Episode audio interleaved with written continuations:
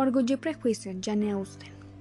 Es verdad universalmente admitida que un soltero dueño de una buena fortuna tiene necesidad de una mujer, aunque los sentimientos y opiniones de un hombre así sean poco conocidos a su llegada a un lugar cualquiera. Está tan arraigada aquella creencia en las familias que le rodean, que le consideran como propiedad indiscutible de una u otra de sus hijas. Lexi es una joven considerada pero de modesta fortuna. Mr. Darcy, un acaudalado galán, pero las normas sociales tienen sus reglas. Capítulo 1 Es una verdad mundialmente reconocida que un hombre soltero, poseedor de una gran fortuna, necesita una esposa. Sin embargo, poco se sabe los sentimientos u opiniones de un hombre de tales condiciones cuando entra a formar parte de un vecindario. Esta verdad está arraigada en las mentes de algunas de las familias que lo rodean que algunas le consideran de su legítima propiedad y otras de las de sus hijas.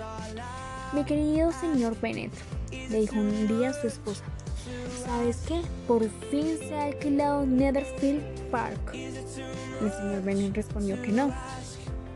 Pues así es, insistió ella. La señora Long ha estado aquí hace un momento y me lo ha contado todo. El señor Bennett no hizo ademán de contestar. ¿No quieres saber quién lo ha alquilado?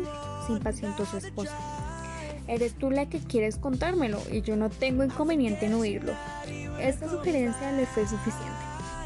Pues sabrás, querido, que la señora Longs dice que Netherfield ha sido alquilado por un joven muy rico del norte de Inglaterra, que vino el lunes en un lando de cuatro caballos para ver el lugar y que se quedó tan encantado con él que inmediatamente llegó a un acuerdo con el señor Morris, que antes de San Miguel vendrá a ocuparlo y que alguno de esos criados estará en la casa a finales de la semana que viene. ¿Cómo se llama? Bingley. ¿Está casado o soltero? Oh, querido. Oh, soltero, querido. Por supuesto, un hombre soltero y de gran fortuna, 4 o 5 mil libras al año. ¡Qué buen partido para nuestras hijas! ¿Y qué? ¿En qué puede afectarles? Mi querido señor Bennett, contestó su esposa.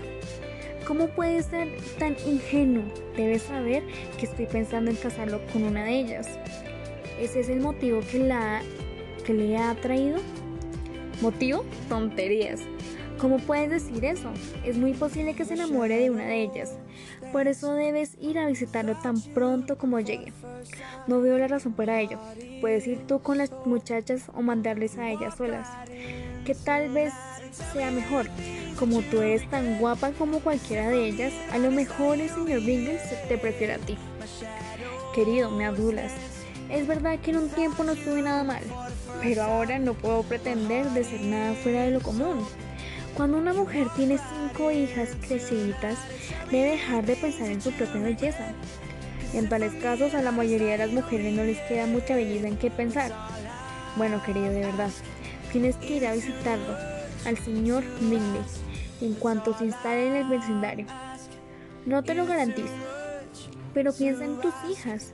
Date cuenta del partido que sería para una de ellas, señor Sir William y Lady Lucas están decididos a ir y solo con ese propósito. Ya sabes que normalmente no visitan a los nuevos vecinos. De veras, debes ir, porque para nosotras será imposible visitarlos si tú no lo haces.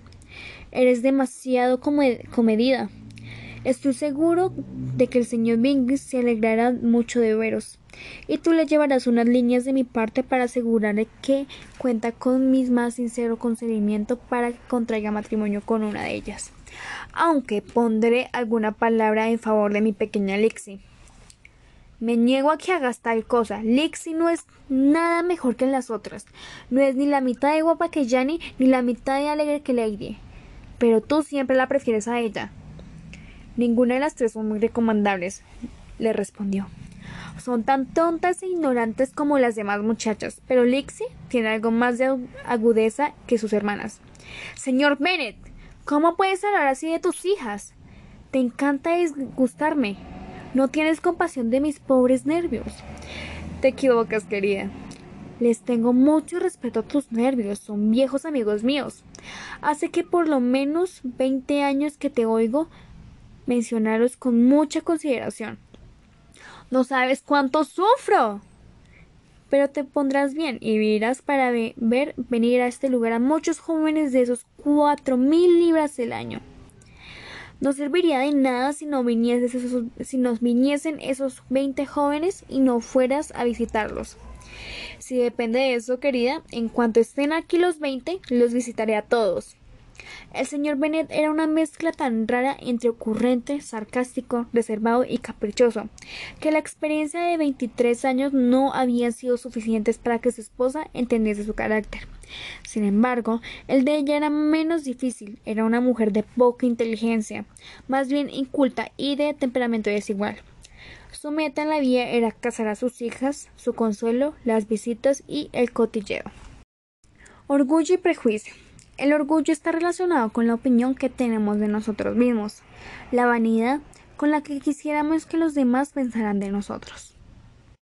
Jane Austen nació en Steventon 16 de diciembre de 1775 y falleció en Winchester 18 de julio de 1817.